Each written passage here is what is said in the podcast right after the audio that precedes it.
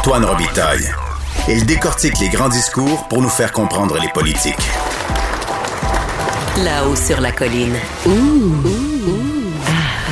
On s'érotise une question constitutionnelle à la fois. La traduction constitutionnelle. La question constitutionnelle. Et bonjour, Patrick Taillon. Bonjour Antoine. On continue de parler du projet de loi 96, mais sous l'angle des droits collectifs. On sait qu'il y a quelque chose là, dans la- la- le préambule de la loi où on parle de, de droits collectifs. Il y a une phrase. Euh, mais là, il y a des gens qui semblent douter que ça existe, les droits collectifs. Il y a eu tout un débat dans la presse. Donc, est-ce que ça existe, les droits collectifs, euh, professeur Taillon? Ben, j'ai mon collègue de l'Université de Montréal, Jean Leclerc, qui avec une approche que sur le plan philosophique, là, pas partisan, libéral, et et aussi à certains égards, euh, euh, certains, pourront la qualifier, certains pourront la qualifier un peu de woke, affiche clairement une position euh, assez radicale. Ça n'existe pas, les droits collectifs. Et, ça. et la logique est la suivante, c'est que le, le collectif, c'est la majorité, puis la majorité, elle contrôle le Parlement. Fait qu'elle n'a pas besoin de droits pour se protéger. Elle a constamment le contrôle de la loi. Ça. Le rôle des droits fondamentaux, c'est de poser des limites aux législateurs pour protéger des intérêts plus vulnérables, donc des intérêts individuels, ou pour des collectifs, mais des collectifs qui sont pas majoritaires, donc euh, les minorités, les dominés, etc. De l'autre côté, Benoît Pelletier, euh, professeur à Ottawa, à l'Université d'Ottawa et ancien ministre euh, à Québec, Michel Seymour, lui réplique à, à Jean Leclerc en disant non, non, il y a des droits collectifs, il y en a de consacrés dans la Constitution canadienne en matière linguistique. Ben oui. Euh, c'est d'ailleurs au nom de ces droits collectifs de la minorité anglo-québécoise que dans le dossier HAC, euh, on a invalidé une partie de la loi 21. Il y a des vrai. droits collectifs pour les Autochtones. Mais certains diraient, oui, mais ça, ce sont des, justement des intérêts qui n'ont pas le contrôle de la loi, des intérêts euh, mino- Bien que c'est collectif, c'est pas des intérêts majoritaires. Soit.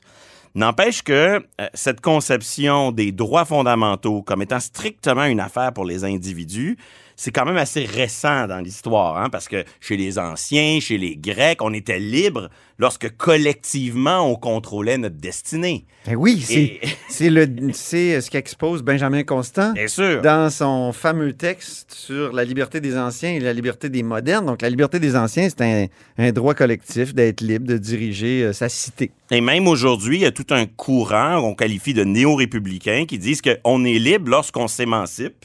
Puis pour s'émanciper, ben, il y a une émancipation individuelle, mais il y a un prolongement collectif. Quand on a, quand on a euh, une capacité d'avoir une emprise sur son destin collectif, c'est aussi euh, une, une manière de s'émanciper. C'est aussi une manière, les deux libertés doivent se conjuguer ensemble.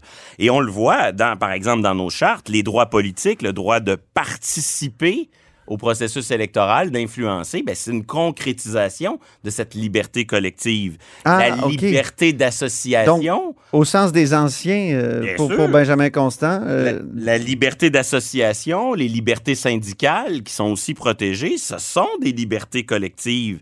Et, et le droit à l'autodétermination des peuples, qui existe dans sa dimension externe, là, euh, droit à la sécession, mais qui existe aussi dans le droit interne comme étant le, le droit d'avoir des, des, des institutions propres à nous. Et c'est d'ailleurs de ça dont il est question dans la loi 99, là, la loi euh, du Québec sur euh, l'exercice des droits oui, qui a été confirmé en cours d'appel récemment. oui, ben, c'est un exemple de consécration des droits fondamentaux. Donc, Ben oui. à- à quelque part là-dedans, il y a comme une mauvaise compréhension des droits. Euh, Chez, chez Jean Leclerc, par exemple? ben, chez- ben, au fond, je comprends ce que Jean Leclerc veut dire en disant la majorité n'a pas besoin d'être protégée, mais quand on regarde comment ça fonctionne pour de vrai, les litiges en matière de droits fondamentaux, qu'est-ce qui se passe en vérité? On a un système de protection où là, on a une revendication portée par un individu, genre euh, j'ai droit à ça. J'ai droit à la liberté d'expression. J'ai Ouais. droit de donner autant d'argent que je veux à un parti politique. C'est garanti par ma liberté d'expression. Oui, oui, oui. Qu'est-ce qu'on fait ensuite? Ben, on confronte ce droit à un intérêt général, Ouais. un objectif d'intérêt général au bien commun. Donc, il y a peut-être un jeu de synonymes. Là. Si c'est pas les droits collectifs, on peut parler d'intérêt général, on peut parler, on peut parler de souveraineté parlementaire, mais à quelque part, notre système de protection des droits, c'est toujours la conciliation, la pondération ou un test de raisonnabilité entre une revendication individuelle Ouais. et un intérêt général, qu'on l'appelle droit fondamental collectif ou intérêt général. Moi, je me fous du choix des mots, mais, mais on l'a vu avec la COVID. Euh. Tous les droits et libertés peuvent être protégés, euh, peuvent être limités au nom d'un objectif d'intérêt général ou donc d'un droit collectif. La santé, droit ben, la santé collective. ouais. la sécurité, etc., en autant que les moyens soient appropriés. Donc, Mm. notre système, c'est constamment un- une recherche d'équilibre Mm. entre l'intérêt général, l'intérêt collectif et des intérêts plus individuels. Donc, on peut débattre du choix des mots, mais à terme, euh, je pense qu'il existe quelque chose comme l'intérêt général. Et c'est là que le projet de loi 96 est intéressant. Ben Parce oui. que, à mon avis, il introduit une vision, une conception des droits fondamentaux qui est à la fois axée sur, là je dis sans jugement de valeur, c'est plus à des fins euh, euh, pour illustrer le Pédagogique. propos. Oui. Euh, il propose une conception des droits qui est à la fois celle d'hier et celle de demain. C'est ça, oui, oui, oui. Celle d'hier, ben, on la retrouve notamment dans le préambule de la loi où on parle de souveraineté parlementaire. Donc, du rôle de la loi pour définir justement l'équilibre des Le mot, droits. sou- tu sais, l'expression souveraineté parlementaire est là. hein, dans Et le dans le préambule. on parle de droit collectif de la nation Mhm. versus les libertés individuelles.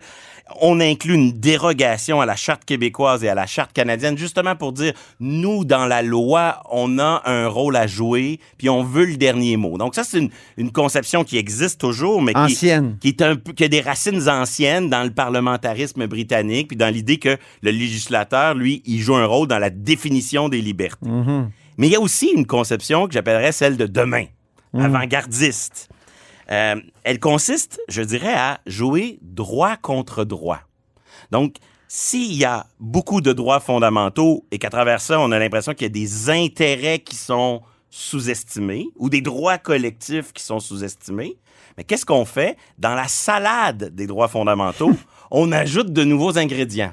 Et donc, ce que j'appelle euh, l'approche euh, avant-gardiste ou axée sur les droits de demain, c'est de répondre à une, à une préoccupation, une recherche d'équilibre entre les droits en- par la consécration de nouveaux droits, notamment des droits collectifs. Donc, qu'est-ce qu'on fait dans cette loi pour illustrer Et puis? Dieu sait qu'on a ancré là, dans, le, Ben oui. dans le projet de loi 96. On donne à toute la charte de la langue française le même rang, le même caractère prépondérant que la charte québécoise. Donc, on inclut dans la hiérarchie des normes, là, on, on prend la charte québécoise puis on la met le plus haut possible. Après ça, on modifie euh, la charte québécoise pour y inclure le droit de vivre en français. Donc, on dit au juge, dans l'équilibre des droits, vous devez concilier ce droit avec la liberté d'expression commerciale, par exemple. Et, et donc, on ajoute des ingrédients et on ajoute aussi une disposition interprétative pour dire que tous les droits et libertés doivent être interprétés en harmonie avec ce- cette protection de la Charte de la langue française. Donc, c'est vraiment une approche de réaffirmer le rôle du Parlement, puis en même temps d'influencer l'interprétation des droits en consacrant d'autres ingrédients, d'autres droits fondamentaux. Juste pour revenir sur le Québec euh, et la question des droits des, minori- des minorités et des majorités. Est-ce que le problème pour le Québec, c'est que c'est à la fois une minorité et une majorité? Absolument. Je pense que c'est le problème On est, on est une majorité euh, dans le territoire québécois, mais une minorité dans l'ensemble canadien. Euh, dans son controversé texte, mon collègue Jean Leclerc dit justement le fédéralisme, c'est une forme de droit collectif pour le Québec qui lui garantit, il dit pas autodétermination interne dans l'ensemble canadien, mais c'est ce que ça veut dire. Ouais. Mais effectivement, euh, c'est ce qui fait en sorte que dans le contexte québécois, cette préoccupation pour la défense, appelez ça des droits ou des intérêts, moi, je, ça n'a pas d'importance. Ouais. Mais la défense de quelque chose qui relève du collectif. Un projet de société particulier qui consiste à subsister, continuer à vivre Ouais. en français dans un environnement qui n'est pas nécessairement euh, propice à cela. Ça, c'est un droit collectif ou un intérêt collectif qui existe et qui est porté par la loi et qui entre pas bien dans euh, ceux qui s'enferment euh, dans une conception strictement libérale, individualiste des droits, qui voient dans l'action de la majorité euh, toujours, toujours une forme qui, D'oppression? oui, c'est ça. C'est-à-dire que l'État, l'État est, on- il y a une méfiance à l'endroit de l'État, il y a une méfiance à l'endroit de la majorité, et on en oublie que l'action collective, que l'émancipation, la liberté qui permet de, de faire des choses, de, de s'émanciper, d'avoir une emprise sur son destin, elle a un prolongement dans le collectif. Mhm. Bon, on a un autre sujet d'actualité où on touche à la question des droits collectifs. Euh, Peut-être que ce sujet est en train de disparaître parce que on parle évidemment des négociations, des conventions collectives du secteur public. Explique-nous comment on peut faire un lien entre euh, le sujet qu'on vient d'aborder, droits collectifs, et ça. Puis, euh, évidemment, ben, quand je dis qu'il est en train de disparaître, c'est qu'il semble y avoir des règlements. Euh, encore, la, la FTQ, en fin de semaine, nous a annoncé qu'il y avait un règlement avec le gouvernement. Oui, pour le gouvernement Legault, là, après la COVID, après la loi 101, les conventions collectives, c'est le gros dossier sur l'écran radar d'ici l'élection. Et, et bon, au jeu que l'on aime jouer ensemble le lundi, Oui. c'est-à-dire la Constitution est partout, même là où on ne le soupçonne pas. Oui. Ben, je veux ici, en, en deux, en deux mots, souligner à quel point les chartes influencent profondément la négociation de ces conventions collectives. Il y a quelques années, mettons au début des années 2000, c'était pas long dans ces conflits de travail qu'on arrivait au point où on adoptait une loi spéciale. Elle Oui. arrivait très vite. On fixait les, les conditions 2006. et on passait à autre chose. Oui. Et euh, Ça, ça a été contesté, ces, ces lois Justement, il y, a, spéciales-là. il y a eu, il y a eu une jurisprudence plus récente de la Cour suprême qui s'est consolidée là, dans les années 2010 et qui dit clairement qu'il existe un droit collectif, n'en déplaise à certains, euh, un droit collectif à la négociation des bonnes, de bonne foi des conditions de travail. Mais là, quelqu'un qui défend l'idée qu'il n'y a pas de droit collectif euh, euh, pour, pour une majorité comme le Québec, il pourrait te dire, ben là, dans, dans le cas où on est, il y a droit à la négociation, c'est pour la minorité opprimée qui est Les les travailleurs. travailleurs, que, forment les travailleurs. Évidemment, c'est une forme de protection pour des ça. gens qui n'ont pas le- les deux mains sur le volant, Voilà. pour prendre une, une expression. Et On revient toujours à Jean Charest. Elle a eu des effets. Elle a eu des effets Oui. parce qu'elle a fait en sorte que les lois spéciales sont devenues beaucoup plus rares. Dans les dix dernières années au Québec, il y a eu des lois spéciales, mais elles sont à la fois plus rares, puis elles sont, elles ont été adoptées à la suite de conflits de travail beaucoup plus longs. Moi, j'ai en tête euh, la longue grève des juristes Oh, de oui. l'État. C'est pas le seul exemple, mais cette jurisprudence-là, qu'est-ce qu'elle a voulu faire? Elle a voulu rétablir un équilibre des forces entre les employés du secteur public et l'employeur qui est à la fois un employeur et un législateur Ouais. pour dire ben quand vous utilisez l'outil spécial de la loi La bombe atomique. euh, attention, il faut que vous ayez prouvé avant votre- que votre, euh, votre- vous avez respecté votre euh, devoir de négociation. Et donc, la loi spéciale, elle intervient beaucoup plus tard. Ça a des effets positifs parce que ça rétablit les forces, l'équilibre des forces, mais en même temps, ça a pour effet de un peu prolonger des fois indûment euh, des conflits de travail qui deviennent très longs. Mhm. Et on voit aussi que les rares lois de retour au travail sont beaucoup moins précises que celles qu'on rencontrait il y a 15 ou 20 ans. C'est-à-dire que c'est des lois qui disent, ben là, ça a assez duré, on retourne travailler, mais euh, on fixe pas nécessairement la convention collective pour les quatre prochaines années.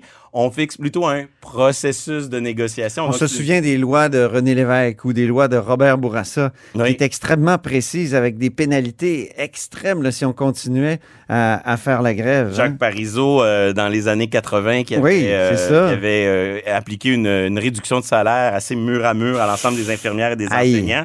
Ben, ça, ces lois-là, c'est Puis plus 2006, possible. Jean Charest, oui, je me souviens. En fait, maintenant, ces lois, elles peuvent être contrôlées Mhm. par ce droit collectif à la liberté, à la liberté, euh, à la liberté d'association qui se Ouais. prolonge dans la négociation collective. Et ça montre quoi? Ça montre que les droits fondamentaux, c'est un processus un peu d'expansion. Hein? D'un droit, on en dérive un autre. On part de la liberté d'association, on arrive à, li- à la devoir de négocier. Devoir de négocier peut donner lieu parfois à un droit de grève parce qu'il n'y a pas la négociation auquel on aurait droit. Donc, il y a une forme d'effet domino, d'expansion progressive de la jurisprudence. Et plus cette jurisprudence, elle va prendre du volume, mais plus elle se confronte dans le détail à d'autres intérêts. Le, le besoin d'avoir des services essentiels dans Ouais. le cas qui nous occupe, euh, le besoin que l'État fonctionne, donc des intérêts collectifs. Oh! Appelez ça des droits collectifs ou des intérêts collectifs. Ben non, mais c'est la majorité, là. Oui, mais à la fin, à la fin, le système, c'est un système d'évaluation, de pondération de tous ces intérêts en présence. Ben oui. Et donc, euh, de dire que finalement, il existe que des droits atomisés et individualisés, ça me semble philosophiquement réducteur. Très bien, mais merci d'avoir défendu euh, ce point de vue qui est pas qui est pas majoritaire, hein, je pense. C'est quand même euh, la- la- l'approche libérale et individuelle. Donc, un droit collectif. Patrick Taillon.